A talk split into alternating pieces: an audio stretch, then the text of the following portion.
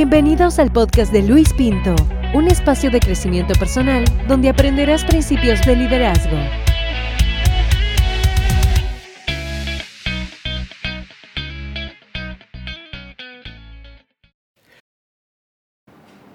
Hola queridos amigos, qué gusto saludarles una semana más. Recuerden que semana a semana comparto un tema diferente de liderazgo que persigue estirar tu liderazgo más allá de tu zona de confort. Hoy quiero hablarles acerca de cómo construir un equipo floreciente. Así que si tú perteneces a una organización, sea cual sea, la iglesia, la empresa privada, el gobierno, una organización no lucrativa, etc., esto es para ti.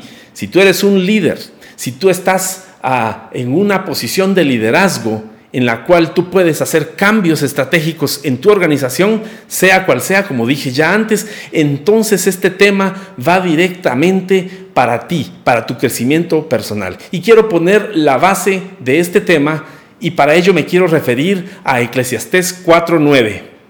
Es mejor ser dos que uno, porque ambos pueden ayudarse mutuamente a lograr el éxito. Este principio no solamente aplica a parejas, porque típicamente utilizamos este versículo bíblico cuando nos referimos a las parejas. Pero en esta oportunidad quiero hacer especial énfasis en este principio para ser utilizado en toda relación interpersonal. Nota que si trabajamos juntos y nos apoyamos mutuamente, podremos alcanzar el éxito. Por eso hoy quiero compartir contigo cuatro elecciones que un líder debe tomar cuando se trata de construir un equipo floreciente. La primera elección es selecciona a tus acompañantes. Una de las grandes lecciones de vida que he tenido es precisamente este principio, saber elegir a las personas correctamente en el equipo de trabajo, ya sea una empresa, un socio, por ejemplo. Si tú vas a emprender un negocio, debes saber seleccionar correctamente bien a tu socio. No digamos si tú te vas a casar, debes saber con quién te estás casando y saber seleccionar bien. Pero esto, como dije, aplica para toda relación interpersonal, un socio de trabajo, un amigo, una pareja, eh, cuando inicias un proyecto y vas a invitar a varios a el proyecto, etcétera, tú debes tener cuidado cómo seleccionar a aquellos que te acompañarán en el viaje. Y nunca habrá hecho tanto sentido este principio, sino hasta que escuché a Mark Burnett. En una ocasión, él comentó que cuando iba a grabar una de las escenas de la serie La Biblia en medio del desierto en Marruecos, él tenía que transportar una cantidad de equipo técnico, tenía que transportar también personas, incluso animales y muchas otras cosas más. Así que en esa oportunidad él se hacía acompañar por muchos beduinos que eran parte de la escena. Y al preguntarles él a ellos, ha de ser difícil eh, transportar todo esto en medio del desierto y caminar tanto tiempo y pasar tanto tiempo juntos, etc. Y los beduinos le respondieron, el viaje es difícil, es duro, pero lo más difícil es cuando no sabes seleccionar a las personas que te van a acompañar, porque una vez las seleccionas ya no hay marcha atrás, deben seguir caminando y deben seguir avanzando. Nota lo que dice Primera de Corintios 15:33. No os dejéis engañar, las malas compañías corrompen las buenas costumbres. El problema de no saber seleccionar bien es que si tú no seleccionas bien a una persona o a un grupo de personas de tu equipo de trabajo, estos pueden corromper a otros. Y por supuesto, nadie que está construyendo un equipo floreciente quiere tener personas que puedan dañar tu cultura. Es como el famoso dicho que dice que una manzana podrida pudre a las demás. Pues piensa en esa manera. Pero hay algo mejor todavía que ese ejemplo de la manzana podrida y lo encontramos precisamente en Proverbios 13:20. Camina con sabios y te harás sabio. Júntate con necios y te meterás en dificultades. La segunda elección que debes tomar cuando estás construyendo un equipo floreciente es establece el triángulo virtuoso en tu equipo. Y te quiero explicar a qué me refiero con el triángulo virtuoso. Cuando tomamos estos tres valores centrales que voy a explicarte a continuación, estos tres juntos conforman un axioma que toda empresa y toda organización desea tener para permanecer saludable, creciente y efectiva. Estos tres valores que conforman el triángulo virtuoso son el respeto, la confianza y la lealtad. ¿Y por qué le llamo el triángulo virtuoso? Es precisamente porque estos tres valores centrales juntos permanecen en constante movimiento, se dan y se reciben al mismo tiempo. Quiero describirte estos tres valores en breve. El primero, respeto.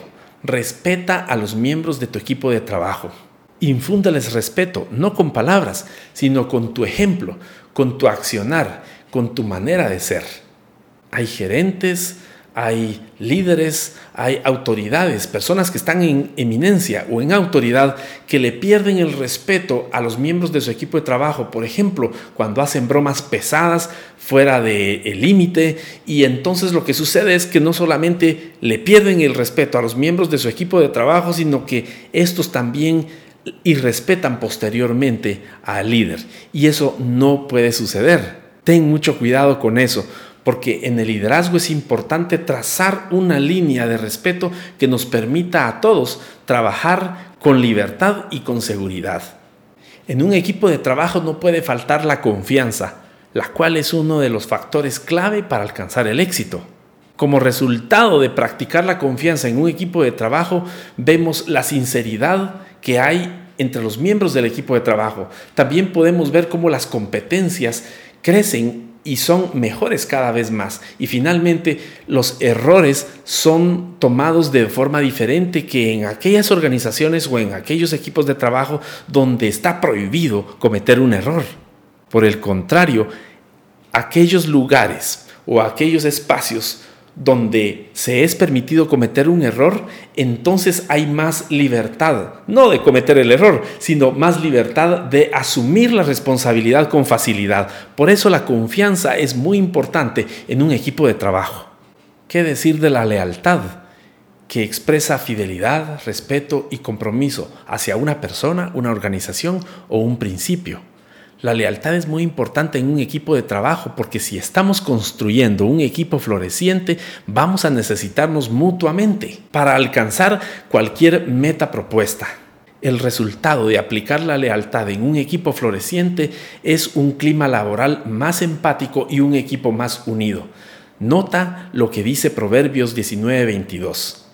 Lo que hace atractiva a una persona es su lealtad. Es mejor ser pobre que deshonesto. Si tú quieres ser una persona atractiva para una organización, para una empresa, etcétera, para un equipo de trabajo, considera este principio que nos habla Proverbios. Por otro lado, quiero compartir contigo este otro verso o, o, esta escritura en la Biblia, la cual es una de mis favoritas en toda la Biblia y la encontramos en Proverbios 3.3. Nunca permitas que la lealtad ni la bondad te abandonen. Átalas alrededor de tu cuello como un recordatorio, escríbelas en lo profundo de tu corazón. Por otro lado, ¿te has topado tú alguna vez con ese tipo de personas que te son leales solamente por tu posición y no por lo que tú eres en realidad? Aléjate de ese tipo de personas y apártalas también de tu equipo de trabajo. El respeto se gana, la confianza se adquiere y la lealtad se devuelve. La tercera elección que debes tomar cuando estás construyendo un equipo floreciente es desarrolla las competencias de tu equipo. Rodéate de los mejores, no escatimes en traer a los mejores a tu equipo de trabajo. Y por otro lado, invierte en cada uno de ellos, que se estén actualizando constantemente, aprendiendo nuevos conocimientos, ya que cuando una persona deja de aprender, no solamente pierde esa persona, sino que todos los que están a su alrededor. Nota lo que dice Proverbios 15:14. El sabio tiene hambre de conocimiento, mientras que el necio se alimenta de basura. Interpretamos como basura todas aquellas cosas que nos hacen daño, que nos impiden crecer. Por ejemplo, hay eh, programas de televisión que no nos aportan nada, malos hábitos que hemos adquirido que oscurecen nuestra alma, malas amistades que tampoco aportan nada a nuestra vida, etc. Finalmente, quiero compartir contigo la cuarta lección que debes tomar cuando estás construyendo un equipo floreciente. crea ambientes agradables. Y cuando hablo de ambientes agradables me refiero básicamente a dos cosas. Por un lado, crea ambientes limpios, ordenados, que visualmente sean atractivos, que tengan buen olor. Y número dos, me refiero también a la actitud del corazón. Cuando estamos creando ambientes agradables, lo que hay en nuestro corazón es lo que sale. Así que provoca risas en tu oficina o en tu lugar de trabajo con, con los miembros de tu equipo de trabajo. Provoca confianza, que las personas se sientan cómodas, felices, animadas, motivadas a trabajar y hacer las cosas bien. Ten devocionales regularmente con los miembros de tu equipo de trabajo. Mediten juntos los aciertos, los desaciertos, si hay algo que hay que mejorar Trabajen juntos para mejorarlo y con una actitud de humildad. Una vez más, gracias por dejarme compartir estos principios de liderazgo que estoy seguro pueden estirarnos y mejorar nuestra vida. Hasta la próxima. Gracias por conectarte con el podcast de Luis Pinto. Sigue creciendo junto a nosotros y haz que tu influencia y liderazgo sirva a los demás. Te esperamos la próxima semana.